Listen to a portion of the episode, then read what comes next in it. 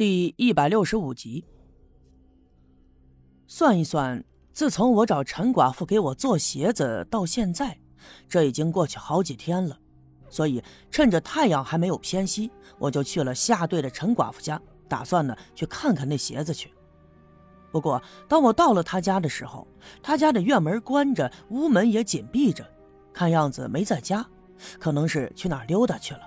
所以我也只好转身就往回走。一边走，心里头一边琢磨着关于哑巴的事情。那么我心里有事儿，所以啊，并没有在意身边的事情。刚往回走了没多远，突然就听见身后传来了一阵狗叫声，那个声音很近。我连忙转身一看，就发现，在我身后不远的地方有一条大黑狗。这狗长得精瘦，瘦到肋骨都可以数得清楚，身上的毛也十分干涩。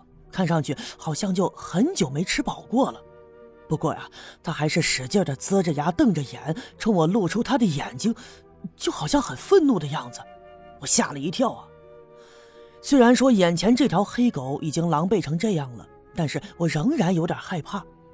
那是因为我小的时候也住在乡下，我七岁那年在野外玩耍的时候，曾经被一条黑灰色的大狗咬伤了右腿。当时啊，他把我按倒在地上，叼着我的右腿不放，而且还哗啦哗啦的来回的撕咬。当时啊，是感觉不到疼痛的，我还用两只小手用力的推那条狗的脑袋，可是我的力量太弱小了，无论如何也没办法把它给推开。再后来呀，还是来了很多过路的人才把那条狗给赶跑了，把我就送到了大夫那儿。他们都说呀，嘿，这狗咬得太深了，几乎能看见骨头了。所以现在我的右腿上还留下了一个很大的疤痕，就以至于在后来的很多年里，但凡是阴天下雨的时候，我这伤疤呀就会奇痒无比。还有一句俗话说得好，一朝被蛇咬，十年怕井绳。所以这么多年来，不管是大狗小狗，只要看见了，我就会害怕。但是我却感觉到那条狗好像也很怕我，它只是站在原地，后腿弓着，前腿向前支撑着，身子呢有向后缩的迹象。它龇牙咧嘴的冲我呜呜的吼，我能看得出来，它已经做好了随时向后逃跑的准备。看来呀，它也是怕我的。哼，也难怪呀，这条狗长得如此狼狈，还瘦弱不堪，应该是没有主人的丧家之犬。这胆子嘛。自然会很小，于是我镇定了下来。我就想起小的时候人们常说的一句话：“狗怕猫腰，狼怕蹲。”这句话的意思是啊，当你和一条狗对峙的时候，只要你猫下腰，它会以为你在捡石头，就会害怕的逃走；而当你遇到一头孤狼的时候，只要你蹲下身子，它就会怀疑你在准备开枪射击，它也会害怕的逃跑。于是我慢慢的就试探着弯下了腰，这个办法果然好用。那条狗看见了，喉咙里发出呜呜的哀鸣，转过身撒腿就跑。我这才慢慢的站起了身，我就眼看着那条狗向西跑了几步，又跳进了南面的草丛里，在草丛里绕了一大圈，竟然就跑到了我的东面，三窜两跳的越过了一个低矮的院门，就跳进了一家宅院里头。我抬头仔细的一看，我认得这个院子，这是包画匠的家。自从包画匠失踪以后呀，这个院子就荒废了起来，院子里破烂不堪，墙头上长满了杂草，窗子上的玻璃啊，也不知道被哪些淘气的小子用那弹弓打碎了好几块。屋门紧闭，院子里十分的安静。哦，我这才想起来，有可能啊，那条狗是包画匠家的。主人已经失踪了很久，所以那条狗就成了无家之犬。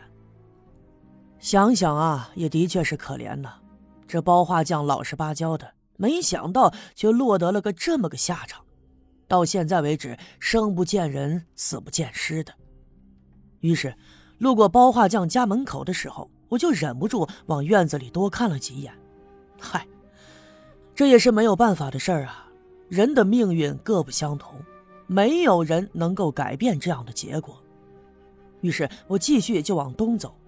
可是呢，往前走了一阵，我就总觉得身后有一阵悉悉嗦嗦的声音。我再次转头一看，原来呀，又是那条大黑狗，它就跟在我身后十几步的地方，而且它夹着尾巴，低着头，看它的目光好像已经没有刚才的凶狠，现在看上去倒是有些可怜了。嗨，我转过身冲他挥了挥手，试图吓唬他，把他赶走就算了。而且他这胆子果然很小，他转身躲到一旁的草丛里去了。可是，当我继续又往前走了一阵，他竟然又跟了上来。我再次把他赶走，他呢又会绕着一大圈出来再跟着我。就这样，我是走走停停，他也是躲躲闪闪，就跟我一直走到了上对我的家门口。这段时间，我一直住在刘福生家的院子里。自从他死了以后，就剩下这个十来岁的孩子，所以我搬进来的时候，院子里还是破烂不堪的。我一连收拾了几天，才把这个院子弄得是井井有条，院门也被我弄得很结实。我推门进了院子，探头就往外面看，那条狗呢，就躲在院子外面的一棵树底下，也是探头探脑的看着我。虽然说我很怕狗，但是我竟然从这条狗的脸上看到了哀怨之情，我这心里头不禁就产生了怜悯。因为看着它，我竟然想起了我自己。虽然我现在表面上看起来风光，但是实际上跟眼前的这条狗的处境又有什么分别呢？我无处可去，无家可归。就算有一天我的计划成功了，那又怎么样呢？那我接下来又能做什么呢？我转过身回到屋里，找了点昨天吃剩的饭菜。装在一个破铁盆里，就回到了院门口，而那条大黑狗还站在院门外。它看见我出来了，有点慌，不由自主的就往后退了两步。我蹲下身子，把铁盆放在了院门下面的缝隙里。它抬头看着我，不敢靠近。我往后退了几步，远远的看着它。他这才犹豫了一下，试探着走过来，低下头嗅了嗅。然后抬起头看了看我，这才大口的吃了起来。看他狼吞虎咽的样子，这一定是饿坏了。不一会儿的功夫，就把盆里的饭菜吃了个精光，然后用舌头还一下下的舔着铁盆上的饭粒。突然，他猛地竖起了耳朵，挺直了身子，朝南面的小树林看去，并且还大声的叫唤了起来。